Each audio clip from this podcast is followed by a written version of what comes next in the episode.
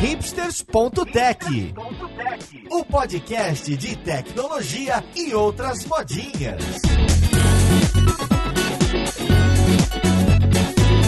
Olá, caríssimo ouvinte, seja bem-vindo a mais um episódio deste que é seu podcast favorito. Meu nome é Paulo Silveira, esse é o hipsters.tech e hoje temos um episódio muito especial. Estamos aqui no Centro de Tecnologia do Itaú para conversar sobre qualidade, sobre acessibilidade, sobre testes de software com um pessoal muito bacana. Então vamos lá, podcast, ver com quem que a gente vai conversar.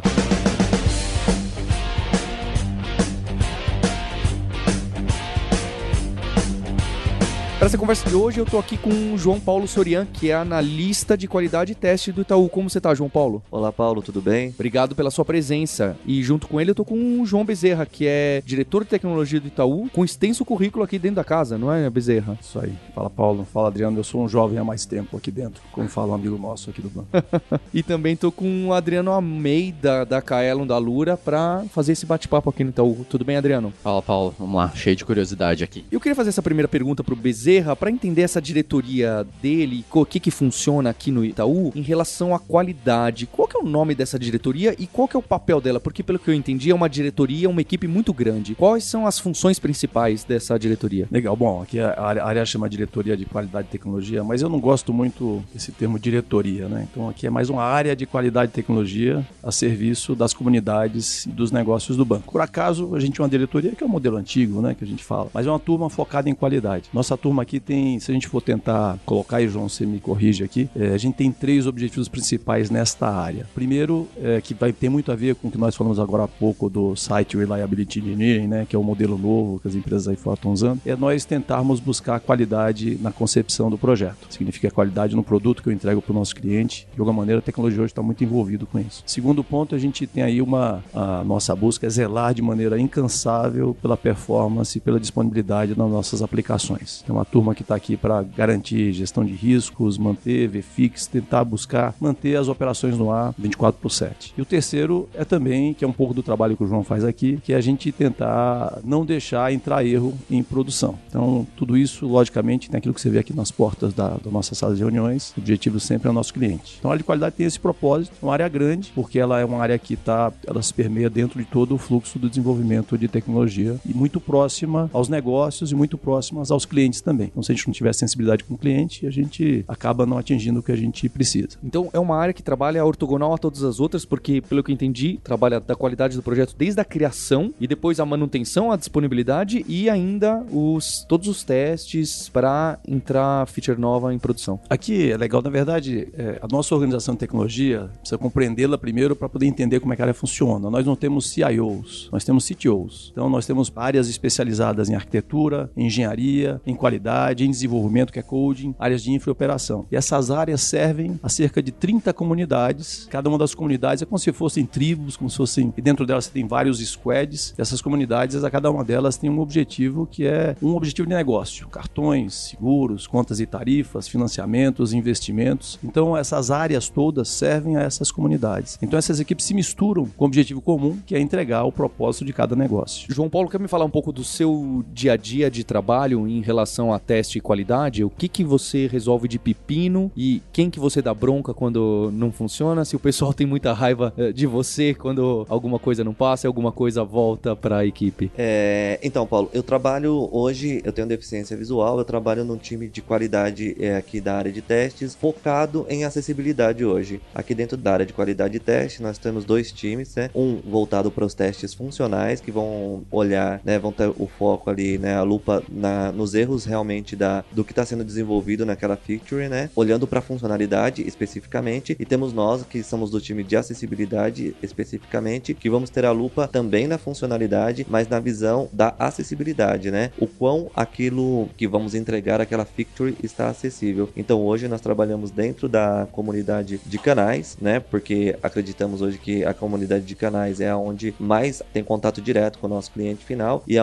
ali a acessibilidade está mais ligada. Então a gente faz todos os testes de todos os projetos que, que passam por essa comunidade para garantir que eles estejam todos dentro daqueles critérios do, do WCAG de acessibilidade, tanto na, na parte de web quanto na parte de mobile, em todos realmente todos os canais do banco, caixas eletrônicos, a gente tenta garantir acessibilidade para todos eles. Olha que legal aqui, Paulo. O, João era um dos que há três anos atrás ele, ele perguntava: o que, que se espera de nós? O meu sonho é que um dia a gente tenha uma aplicação acessível aqui no banco para todos nós, para as pessoas que têm algum tipo de dificuldade para poder trabalhar com os negócios do banco. E não era, Bezerra? E não era. Três anos atrás, nós criamos um grupo específico focado em acessibilidade digital dentro da área de qualidade de testes, que testa, faz testes funcionais, ambiente de homologação, faz massa de dados, que tenta é, não deixar entrar erros em produção, essa área especificamente que faz isso. Nós criamos esse grupo, que o João faz parte, um grupo de acessibilidade digital. O João trabalha junto com uma pessoa que não tem uma deficiência visual, para fazer um trabalho em par, para poder aplicar esse método WCAG que ele comentou. E nós tínhamos erros básicos há 3, 4 anos atrás. E esse trabalho foi feito nos últimos três anos, e é um trabalho que não é, é só deste grupo, é um trabalho de conscientização junto à área de design, de projetos, tanto que o João hoje, ele não senta aqui no centro de tecnologia, ele senta junto com a área de canais, lá na Conceição, é, junto dos projetistas, do designers, então na hora que ele vai prototipar, o João tá junto com ele, dizendo, putz, não é por aqui, aplicando os conceitos do WCAG. Significa que hoje, um cliente nosso que tem uma, um, algum, seja portador de alguma deficiência, ele consegue hoje ter muito mais acessibilidade nos nossos aplicativos e sites do que ele tinha há três anos, porque tem um time que tem essa empatia com o nosso cliente. Seja, primeiro nós precisamos entender isso dentro de casa para poder fazer isso para o nosso cliente. Esse é um pouco do trabalho do João e é um trabalho que hoje vira referência, né? Ou empresas aí de fora vêm aqui nos visitar para poder. Nós buscamos muito aprender e nessa busca de aprender a gente percebe que a gente já começa a compartilhar a experiência, né, João? Exatamente. E, o, e é importante que o Bezerra falou que há três anos atrás, quando a gente criou essa área, os problemas eram imensos, eram bastante complexos realmente. A gente começou a área apagando incêndios, correndo atrás de deixar o mínimo acessível, né, para o nosso cliente. E hoje a gente já está enraizado realmente no core do projeto, no início do projeto, aonde realmente a acessibilidade tem que estar tá num projeto, né? Então é o que o Bezerra falou, a gente senta junto com o design, a gente prototipa as telas junto com eles, a gente tira dúvidas do pessoal de desenvolvimento, a gente anda dentro de toda a esteira do projeto para garantir que lá no final tudo saia de acordo com o que a gente é, planejou e de acordo com as diretrizes lá do WCAG. Você vê hoje quando você tem, por exemplo, no nosso app você tem uma perda de um contorno de maneira visual, para quem não tem uma deficiência visual, é, acaba sendo algo natural, passa batido. Mas para quem é uma pessoa com deficiência visual, isso faz toda a diferença. Então hoje, e a gente fica evitando que o João fique bravo, né? Então hoje a, a gente tem esse tipo de cuidado. E eu, eu, diria assim, é um pouco de a nossa ignorância inconsciente que nós tínhamos. É um trabalho que você tem que ficar aqui. Eu brinco que é que nem malhar, né? Você tem que malhar todo dia. É um exercício para você poder entender, porque você acaba tendo um viés de não, não acompanhar e não perceber essas coisas. E na realidade, aqui a gente sempre fala, pô, é a coisa certa a fazer, até porque é lei, né? É LBI. Lei. Hoje é lei, tá? Hoje os sites têm que ser acessíveis. A época, nossa, uma das nossas referências hoje já tem, uh, ela tem processos em função disso, problemas que nós tínhamos aqui também. E hoje, na verdade, é a coisa mais inteligente a fazer, porque existe um potencial de consumo enorme de aí que você deixa de lado quando você não aproveita essa, esse tipo de situação. E é legal porque o banco hoje está mais consciente com isso. Tem um monte de oportunidade. Mas o importante é que a gente, pelo menos, sabe o que não sabe, busca conhecer um pouco mais. Esse é um tema muito legal à medida que você avança, mas você tem que ter propriedade, estudar para poder falar dele, né, João? E pegando isso que você falou, Bezerra, e o que o João falou também, para quem não tem, passa despercebido. Então é até natural, pelo menos eu tô me usando como exemplo aqui, né? Hoje eu consigo olhar com um olhar mais crítico, né? Um olhar mais técnico, mais crítico, mas aquele um texto no internet banking que na verdade é uma imagem que não tá otimizada e um leitor de tela, por exemplo, não pega. Enquanto que se troca aquela imagem para um texto, por exemplo, eu imagino que faça toda a diferença para a pessoa que tá do outro lado, mas a gente ou as pessoas que não têm essa necessidade, ela não consegue enxergar aquilo. Isso está perfeito. E, e, a gente está falando aqui, uma coisa é quando você tem só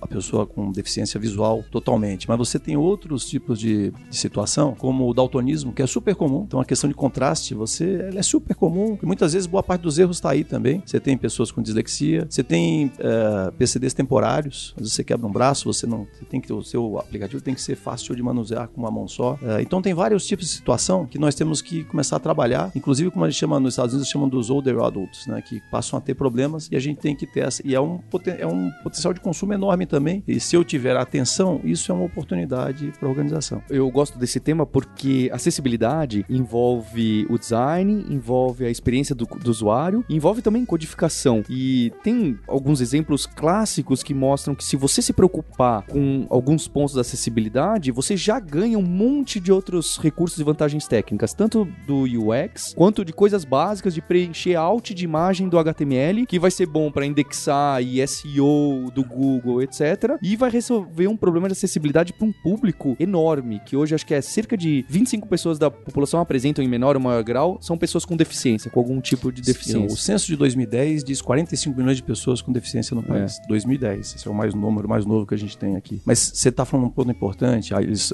os nossos amigos aqui acabaram de fechar um projeto de um extrato novo do Itaú, que é muito mais clean. E aí você resolve problemas do tipo, aí João, depois você me corrige aqui, problemas do tipo, nosso, quando nós falávamos, tínhamos o, extra, o valor negativo, ele estava em vermelho. Você já não tem um sinal para um deficiente visual enxergar. Ele fica muito mais fácil. Se ele fica mais fácil, ele é fácil para qualquer um, para você enxergar e depois você busca o detalhe de outra maneira. A gente tinha muita informação que não era efetivamente necessária. Então é um trabalho que tem que ser feito aí e os projetistas e os designers têm que ter outra conscientização. O que é legal é isso. A gente tem trabalhado isso aqui internamente, desde a qualidade, o que a gente fala, esse é o tipo do exemplo da qualidade na concepção. E a gente pega a acessibilidade e tenta agora jogar esse tipo de exemplo, de usar um padrão como WCAG e aplicá-lo com consciência e com interesse e levar isso para outros segmentos da nossos, para outros projetos nossos que não necessariamente dentro do rol de acessibilidade.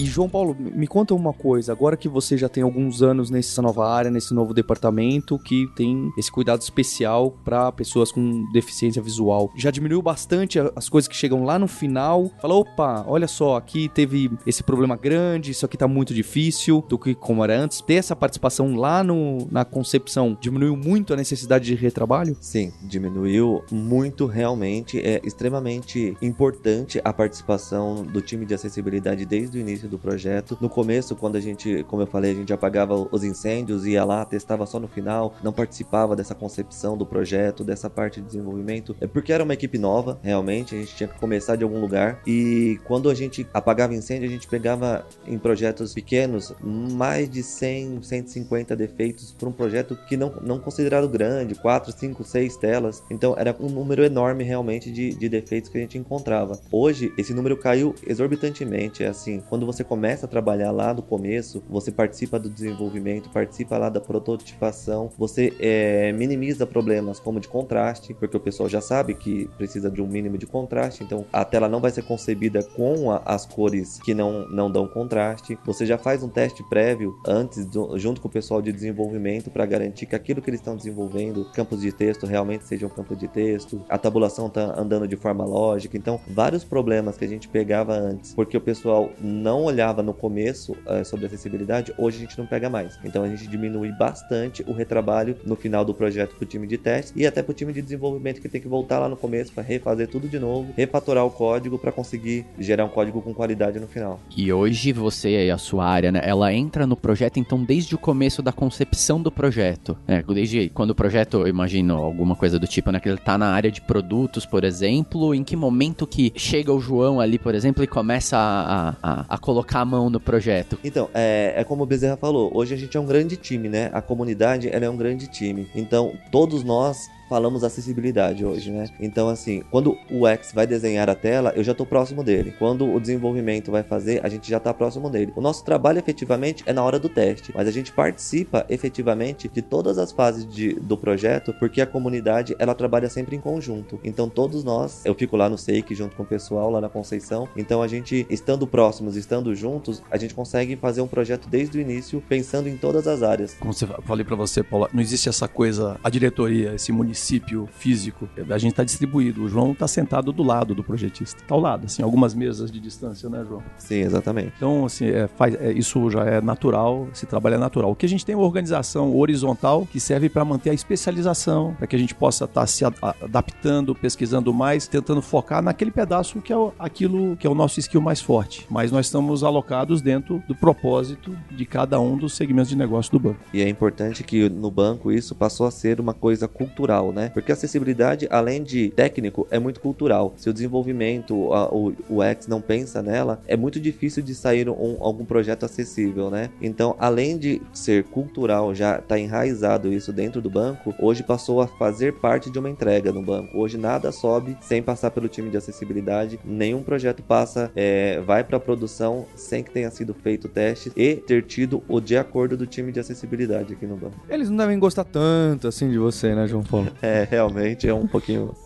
Eu acho que hoje já gostam. É, Talvez ótimo, no passado, ótimo. qualquer cara de teste de qualidade, o problema é que é a evolução. Você, a gente falou agora há pouco de SRE e é um pouco da evolução natural das coisas. Porque normalmente o cara de qualidade de testes era o gatekeeper, o cara da ponta final, que é um pouco do papel que nosso engenheiro de qualidade tinha. No passado ele consertava coisas, a gente era engenheiro de sustentação, era o, era o bombeiro. Pra apagar é só incêndio. Era firefighter. O cara ficava ali, era quase assim, olha, e o área de negócio era assim, ó, tem um problema aqui. Assim, meu botão caiu da camisa, cos- costura aí pra mim, meio que por demanda, né? Então ele, ele fazia isso. No segundo momento, nós passamos a ser aí o guardião da qualidade, é o gatekeeper. Mas o gatekeeper não é uma coisa boa porque ele meio que protege a operação do dev. Então assim, putz, o cara esperava, o João foi pro banheiro, vamos implantar, né? Então espera o cara do teste sair para implantar. Então é um, é um lado de polícia. O modelo agora é você trabalhar a qualidade na concepção. Se você pensar na partida, na chegada do gate, aquilo vai soft, você não tem preocupação. É como o João falou, à medida que você põe um frame, e todo mundo percebe isso. Então aqui o novo, nosso novo movimento, quando fala de SRE, é exatamente sair do firefighter pro guardião da qualidade, que era um gatekeeper, e passar a ser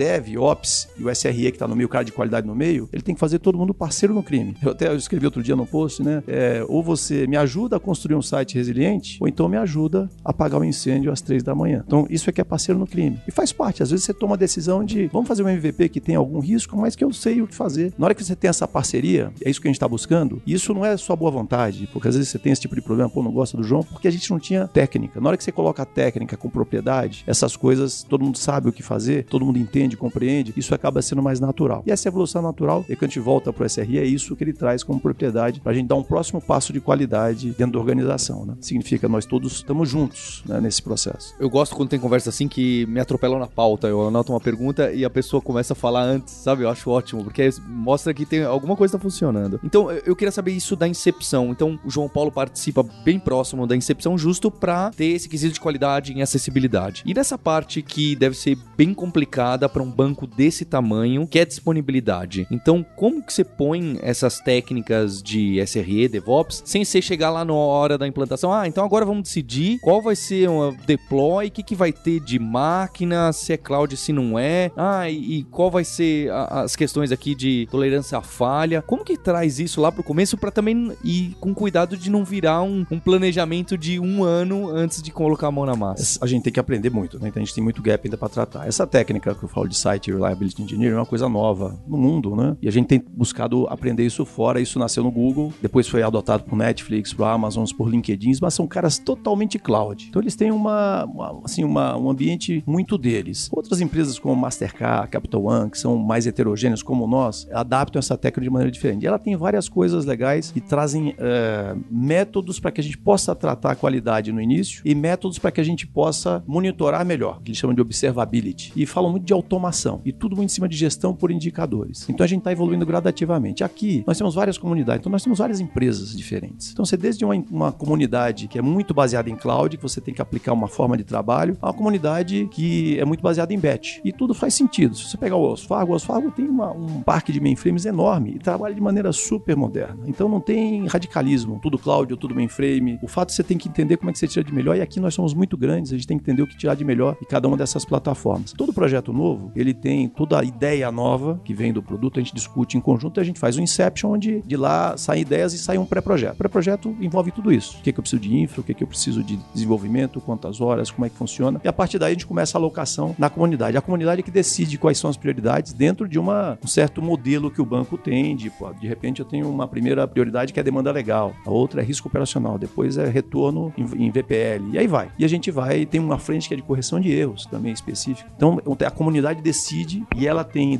Existe uma tríade na comunidade, que é uma. Não são chefes, mas são os líderes daquela vertical, e que comandam a direção da comunidade. O objetivo é entregar valor. A gente se inspirou muito em caras como ING, como Spotify, como Netflix. Logicamente, são caras. O ING é um, é um caso parecido com o nosso, né? E eles hoje, o próprio negócio está envolvido nas comunidades, que é o nosso próximo passo. Mas a gente tem que achou aqui o nosso Itaú Way. Não tem receita pronta, né? E dói, tá? Dói. Mudar não é fácil. A gente fez uma mudança aqui com bastante dificuldade, mas é prazeroso ver aos poucos como as coisas vão se acertando e a gente está entregando valor gradativamente. Então a gente tem um caminho grande na parte de qualidade para evoluir ainda, porque essas técnicas estão sendo implantadas comunidade a comunidade. Nós estamos aprendendo agora. A gente já tem muitas atividades que se incorporam facilmente neste modelo novo, mas a gente nem sabia que a gente sabia fazer, porque eu não entendi o conceito. Agora que a gente está entendendo o conceito, está então nós temos que aprender muito. Ontem, por exemplo, nós tivemos de manhã um negócio que a gente chama de teste Laton, que é todo o nosso time de testes de qualidade trazendo gente de fora, fazendo um crowd teste aqui dentro de casa para poder fazer teste de acessibilidade dentro de uma aplicação nossa interna. Então tivemos aí umas 50 pessoas ontem fazendo isso aí, João? Não foi na, é, ontem, no Uconnecta, né? É, passei um período da manhã aqui fazendo dentro do Uconnecta todos os testes de acessibilidade. Aprendendo. E achamos um monte, tá? Centenas.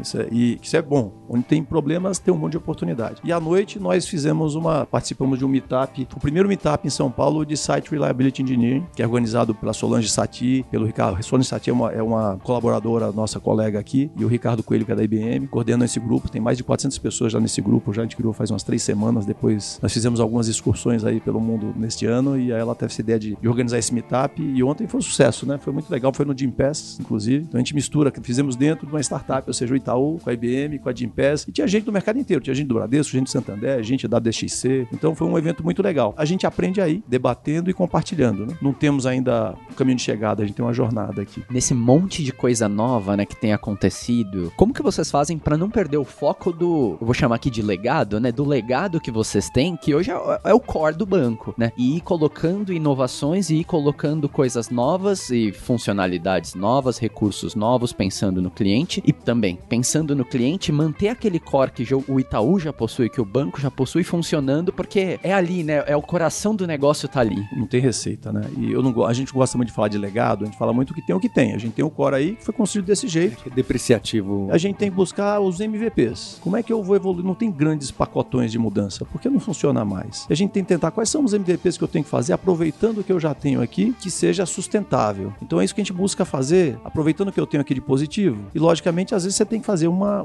Você pegar o próprio Netflix, está totalmente em cloud, é, e é uma referência. Eu estive lá conversando com a turma. Você vê, eles começaram há 10 anos atrás um projeto de migrar para cloud e tomaram a decisão de fazer re-roast. Então eles reconstruíram todas as aplicações. Demoraram 10 anos. Não é uma coisa simples. E é um negócio que é uma referência. Foi uma estratégia de longo prazo, mas entregando MVPs no meio do caminho. Tem outras empresas que resolveram passar, passar totalmente para cloud, fazendo simplesmente, simplesmente um lift and shift. Ou seja, ele passa 90% das aplicações, elas estão foram para a nuvem como estão, o que fazia sentido para eles também. Tinha redução de custo, melhoria de disponibilidade. A gente está encontrando o nosso jeito aqui e o nosso jeito vai comunidade a comunidade, logicamente usando uma infra comum, usando equipes comuns e tentando compartilhar conhecimento entre essas diversas comunidades, essas diversas tribos que a gente tem aqui dentro de casa. Não tem receita pronta, tá? Eu falei assim, dói. E a gente tem que aqui ter a humildade de todo dia falar, putz, isso eu não sei. Quanto mais você acha que sabe, mais você percebe que não sabe e te instiga mais a, a procurar aprender e trazer coisas. Essa angústia é boa, tá? É porque eu, eu gosto muito dessa, dessa conversa, dessas técnicas novas em projetos que já estão rodando há muito tempo. Porque não é que é fácil, mas certamente é menos difícil se a gente vai montar uma startup hoje, do zero, e poder decidir toda a infra, onde vai ser, sem riscos legais, sem uma série de entraves que uma empresa de dezenas de anos tem, é certamente menos difícil do que, olha só, a gente já tem toda essa base, esses clientes, tá tudo rodando, o avião tá voando e o motor é desse jeito. Ah, tá bom, agora a gente precisa colocar, vamos adaptar porque o voo agora dizem que é melhor dessa forma. Não dá para fazer muita mágica. É, você falou um negócio interessante, né? E tem um lado, infelizmente, nós não somos restaurante, nós somos um banco. Então eu tenho uma licença para defender aqui, ter o Banco Central conosco, olhando, porque tem risco no sistema financeiro. E a gente tem aqui reuniões mensais periódicas com Banco Central para mostrar com transparência o que a gente faz. Então tem um, por trás uma responsabilidade enorme quando você fala de tecnologia dentro de um banco. Por outro lado, você tem diferenças muito grandes. Então você pega uma comunidade que a gente chama aqui de integração digital, ela é muito focada em cloud, a turma está super focada para implantar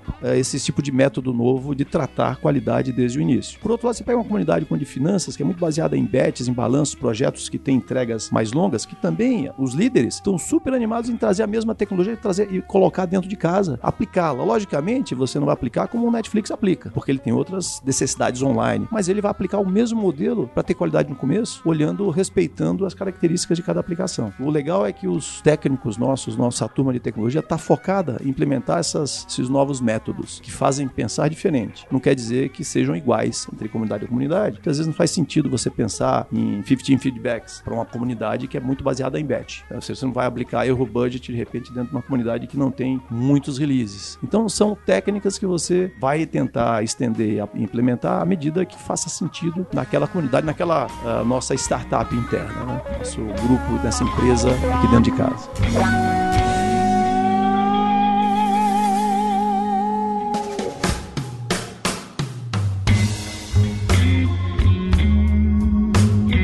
Uma coisa que me chama muita atenção no trabalho de vocês e aqui do Itaú, é óbvio que tem outros bancos grandes que também estão de olho nisso, mas eu já vim aqui no Centro de Tecnologia há 4, 5 anos e a gente vê a diferença que, de tudo que está acontecendo, porque não é só uma roupagem que vocês estão dando, a gente passa nos corredores e conversa com as pessoas que eu tenho contato aqui do Itaú e vê que já estão falando de outros assuntos e que a equipe encara tecnologia de outra forma. E esses pequenos sinais de, ah, agora não tem mais esse código de, de como deve se vestir. Ah, agora a gente vai usar bastante Agile e, e os ambientes são mais abertos. Ótimo, acho fundamental. Mas dá pra ver que realmente está ocorrendo uma mudança mais, mais radical. Que mesmo sem toda essa roupagem, tem alguma coisa acontecendo forte. Eu, eu queria saber, então, até que ponto que isso já chegou. Eu queria saber se o, o João Paulo trabalha nos tais dos squads ou em times, se usa Agile, até onde que isso tá chegando, é, quais são os próximos próximos passos e se o pessoal de mainframe também, o quanto que isso tá pegando neles. É, então, é, sim, né, é o que você falou, né, é, estamos tendo toda uma evolução, é gradativo. Eu estou há 11 anos no banco, né, 4, 5, 6 anos atrás, nós tínhamos um sistema de trabalho totalmente diferente,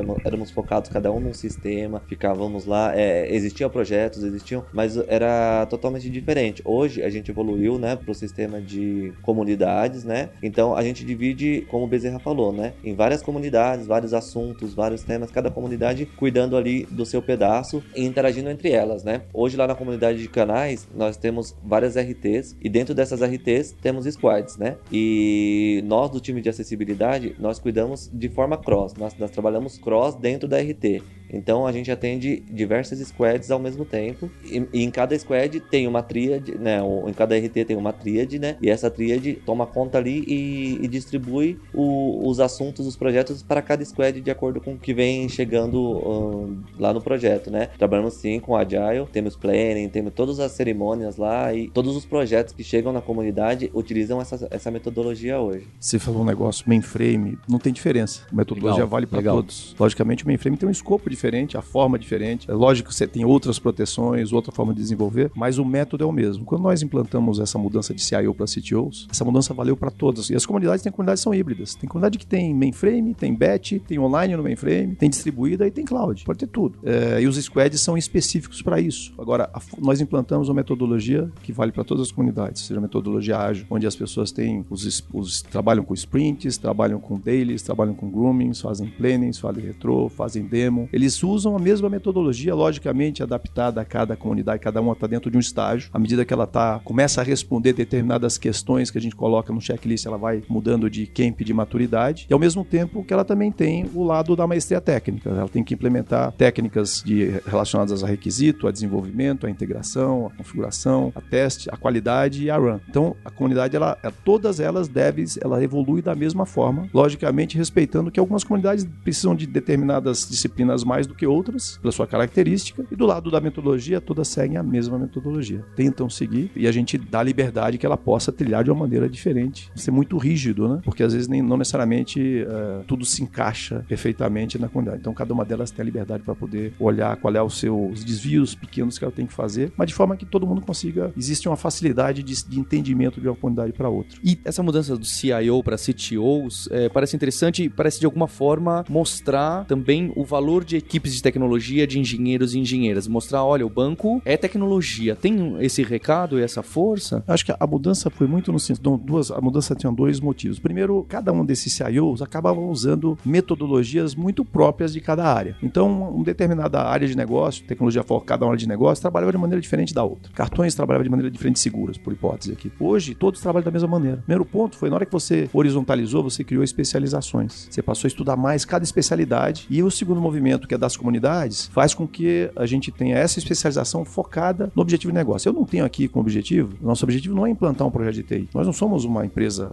de TI, nós somos um banco. Então, eu não quero implantar um projeto de TI que vai permitir que eu venda um cartão de crédito no site de internet de um parceiro. O que eu quero é implantar um projeto que me permita vender 100 mil cartões de crédito todo mês, pelos próximos 24 meses, nos sites de parceiros. Esse é o objetivo. Eu não sou uma empresa de TI. Meu objetivo é o cartão. Para que eu... aí você volta para o propósito da qualidade. Na hora que eu penso isto, eu falei, o que, que eu preciso fazer para manter de maneira sustentável um ambiente preparado com monitoração, com logs, com debug, sem, o que eu já sem erro em produção, que me permita esse negócio ser, ter monitoração que me permita rapidamente é, responder se for o caso, e que me permita continuar vendendo pelos próximos dois anos 100 mil cartões por mês. Esse é o objetivo. O objetivo não é a TI em si. E se você pegar uma startup, cara, os caras pensam assim: a gente tem lá o cubo, a turma lá, a gente tem um rooftop, tem cerveja, que tem, pô, tem escorregador, tem sofá, tem rede. Cara, não fica, ninguém fica lá. O pessoal tá ralando, porque o cara tem que ganhar o pão de cada dia ali. Então, na startup, o cara pensa no propósito, não pensa em entregar, ah, vamos entregar o MVP, comemoramos. Não, o MVP, o que vem é depois. Eu tenho que escalar, eu tenho que vender, eu tenho que ter uso. Então, um pouco do que a gente busca aqui, quando a gente fala de boa qualidade, tem a ver com isso. Não tem a ver com. A gente tem até um programa que chama Zero Erro aqui, tá? Hashtag Zero Erro, que é para não deixar entrar erro em produção. E às vezes as pessoas confundem o zero erro com, pô, mas é fail fast. Não tem nada a ver uma coisa com a outra. Eu vou, fail fast é fast numa hipótese. Eu não posso entregar uma, uma, uma saldo errado na sua conta. Não posso entregar, fazer um investimento errado ou fazer uma compra errada. Não existe isso. Então, nisso é zero erro. Aqui não tem. Mas, logicamente, a gente vai tentar entender como é que eu administro o risco nessas situações. Então, o zero erro vem muito de segurar essa questão do defeito em produção. Eu não posso entregar para um cliente uma, um MVP que não funcione. Ou seja, o MVP é o mínimo viável com qualidade. Não é o mínimo, a mínima qualidade. É o mínimo com a máxima qualidade. Então, é o mínimo produto viável. E ele tem que funcionar bem, porque a pior coisa é você entrar numa aplicação e ela parar. O mais, você pode pôr um monte de funções. Se ela parar, acabou. É melhor você ter duas, três funções pequenas e ela funcionar muito bem. Então, a gente quer dar esse gradativo, ou seja, a qualidade tem que estar no, no começo. O que, que eu vou vender? O que, que eu vou conseguir fazer? Se eu me propor fazer um negócio e não conseguir sustentá-lo no ar, fez o menor sentido. Por isso que, voltando ao ponto inicial, futuro, o nosso objetivo é não ter o gatekeeper. No futuro, não precisa não, é, é acabar com essa diretoria de qualidade. Devia acabar a diretoria, porque qualidade tem que ser inerente ao processo. Esse é o nosso objetivo. Nós vamos ficar felizes quando acabar a nossa diretoria e qualidade ficar realmente inerente e pervasiva dentro da, das,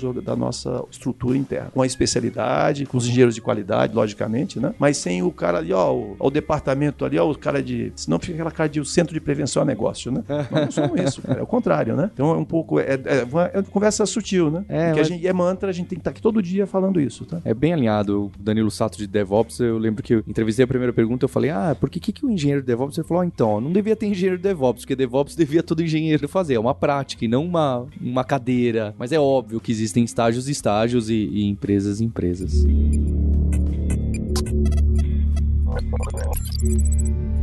João Paulo, eu fiquei com uma curiosidade porque a gente já teve episódio no, no podcast de acessibilidade, teve podcast inclusive de, de programadores com deficiência visual programando, a gente gravou o screen read, eles codificando, porque você realmente está enxergando eles programar. Foi muito legal. E curiosamente, essa comunidade de pessoas com deficiência visual, programadores e programadoras, tem um pessoal muito forte no Itaú. Tem alguma coisa. É, é curioso que eu sempre caio no, no Itaú. Tem alguma coisa que, que, que, que vocês fazem em particular? Porque eu, eu vejo muito forte. Então, é, o Itaú sempre foi uma empresa que acreditou né, na, no potencial do profissional sem olhar para a deficiência. Eu tô aqui há 11 anos e, assim, é, desde que eu entrei aqui, realmente tenho bastante pessoas mesmo com deficiências visuais, bastante pessoas com N tipo de deficiência, né? Uma pluralidade realmente é, grande. Mas eu acho que é essa cultura que o banco tem realmente de acreditar no potencial especial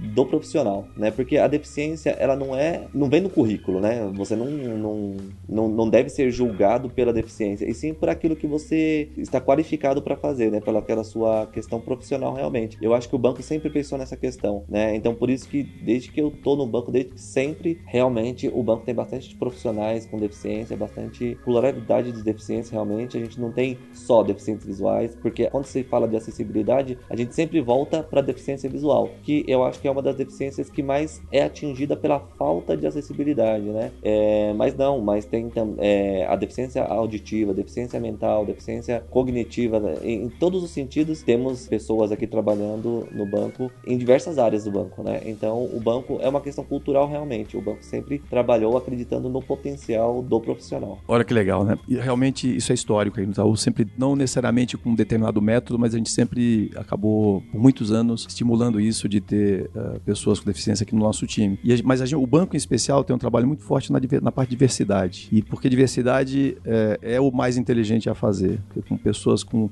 opiniões e informações diversas, experiências de vida diversas, você acaba tomando decisões muito mais inteligentes e muito mais próximas da própria sociedade. Então, é o primeiro ponto. Segundo, na hora que você trata o tema diversidade de maneira mais é, aprofundada, com mais respeito, realmente com interesse genuíno, você cria um, cria, cria um clima de acolhimento muito melhor na área, o que você acaba trazendo uma questão de retenção, de atração, de pô, que legal trabalhar aqui, que legal, amanhã eu vou de novo para lá, aqui eu sou acolhido como um todo. Então isso é uma coisa inteligente também, além de ser o certo a fazer. Nossa estrutura aqui de qualidade, a gente deve ter hoje 96 PCDs, acho, esse é o número nosso aqui, é um número grande aqui de pessoas de tecnologia focadas em qualidade nos diversos segmentos, seja para não deixar entrar em reprodução, como o João faz aqui na qualidade na concepção, seja nos fixos, seja para trabalhar com engenharia de confiabilidade. E a gente aprendeu com isso e é algo que a gente vai aprendendo todos os dias também, né? Faz a diferença e esse trabalho em particular de acessibilidade é um trabalho que a gente aprendeu nos últimos anos também. Que é um, acho que é uma máxima da tecnologia, né? A gente tem que estar aqui. Se você não estiver estudando e tentando se reinventar todo ano aqui, você fica para trás. Hoje o mundo está muito rápido, né? Para você acompanhar, você tem que estar se atualizando. Não é fácil. Tem aquela diferença de conceito que muita gente fala também, né? De diversidade e inclusão, né? A partir do momento em que, por exemplo, o João tá ali envolvido nesse processo e, e é ele quem fala e ele quem tem o conhecimento, né, de causa para poder dar o pitaco e falar não, ó, isso daqui não está bom, tudo mais, é, isso sobe para um outro nível, né? Exatamente. E mais do que falar, ser respeitado pela opinião, né? É importantíssimo você ver que o que você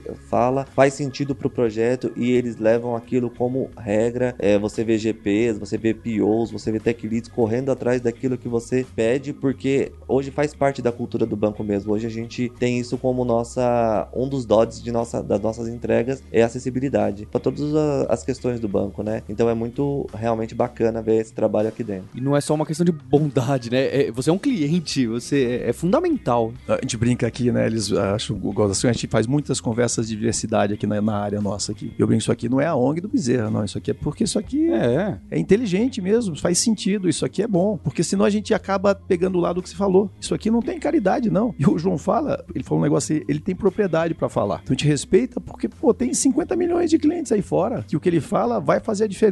Então, é, essa, esse ponto aqui é importante. Não tem, é, é na verdade, nós não estamos doando nada, não, a gente está recebendo dele, Perfeito. recebendo dessa turma que está trazendo coisas que nós éramos ignorantes. Eu não olhar, eu, eu tinha um gap junto ao meu cliente aqui, que a gente está tentando tirar. Né? Ainda tem coisa para fazer, né, João? Mas vai chegar lá. Isso aí. Eu queria falar que a, a gente fica muito animado de ver uma empresa grande, né? Nós somos ali do podcast, a gente nasceu de uma empresa de ensino, né, da Kaelon e da Lura, que a gente está sempre muito atrás das tecnologias modernas, e aí vir aqui e conversar com o pessoal, né, que a gente fez um contato mais forte depois do Quality Week, que é um evento que vocês fizeram muito bacana, ver vocês falando das tecnologias lá da ponta, do que está acontecendo em todo lugar, dessas empresas, e usando e acontecendo, porque vocês poderiam também muito bem falar, não, vamos trabalhar como era antes e a gente vê até onde vai, que eu também acho que seria realmente muito arriscado, mas ver isso acontecendo é muito legal para as outras empresas que a gente acha que não, nós somos modernos, nós estamos lá na frente, estamos fazendo tudo que tem de ponta, aí você vai ver, não, pera lá, o, o, pessoal grande que a gente fala, eles vão ter dificuldade de se mexer e tal, estão totalmente adeptos e, e, fazendo acontecer. Isso é, é, é, muito legal pra gente. É legal quando você, a gente faz, outro dia eu tava comentando a André, que deu, uma, deu um exemplo, o NG tem uma figurinha que eles usam dentro de casa que é muito legal, né? Tem aquela corrida de cachorros, né? Aqueles cachorros rápidos, de repente tem um elefante correndo na corrida, ele fala assim, isso somos nós. A gente precisa ser mais rápido que esses caras, porque nós somos grandes. É difícil mesmo. E o maior perigo nosso aqui é o nosso sucesso. A gente sabe que é um banco bem sucedido sucedido, a gente faz um monte de coisa legal, mas a gente tem um monte de oportunidade. E para olhar o futuro, a gente tem que olhar a ponta da curva. Nós não estamos lá em cima, nós estamos aqui, ó. Essa curva está exponencial, eu tô aqui nesse pedacinho, eu tenho um monte de coisa para fazer. E aí você tem que ter humildade de saber que eu tenho que aprender mais, né? Ou seja, eu tenho que buscar cada vez mais, como você viu no Quality Week, e é uma das coisas que a gente fala aqui para nossa turma, cara, a gente tem que aprender e ter humildade de saber que a gente ainda tem muito para saber. Mas o nosso presidente fala assim, tem uma, um ponto que ele tem colocado, nós temos que mudar de liga. Então a gente vai se comparar com esses melhores em cada nicho. Então, na hora que eu vou me comparar, eu tenho que me comparar com Netflix, eu tenho que comparar com a Amazon, eu tenho que comparar com o Capital One, logicamente respeitando nossos concorrentes nacionais, mas a gente tem que se comparar naqueles caras, aquela startup que é espetacular naquele pedaço, naquele segmento. Eu tenho que buscar inspiração em cada um desses caras que estão fazendo melhor que nós. E para eu mudar de liga, a gente tem que olhar é, de uma maneira diferente também.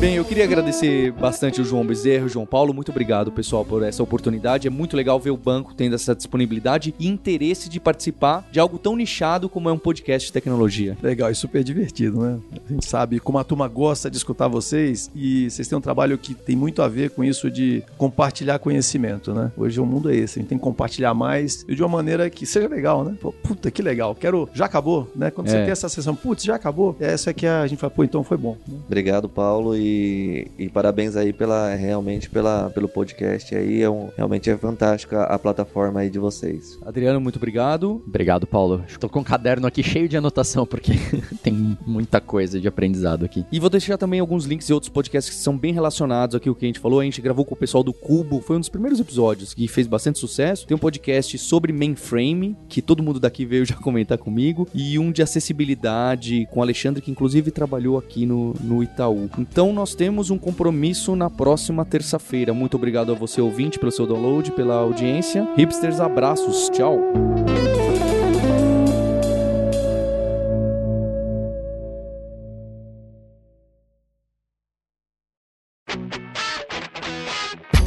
Você ouviu o hipsters.tech, produção e oferecimento alura.com.br, cursos online de tecnologia e Kaelon, ensino e inovação.